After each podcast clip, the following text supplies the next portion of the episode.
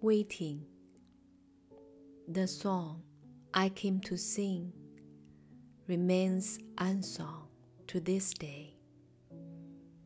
I have spent my days in string and in that string my instrument. The time has not come true. The words have not been rightly said.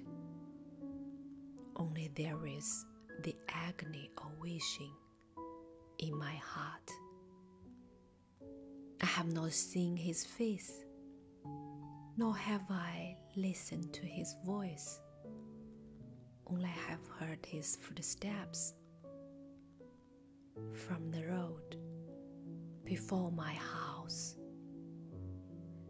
But the lamp has not been lit, and I cannot ask him into my house.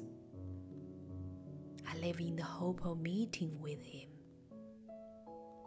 but this meeting is not yet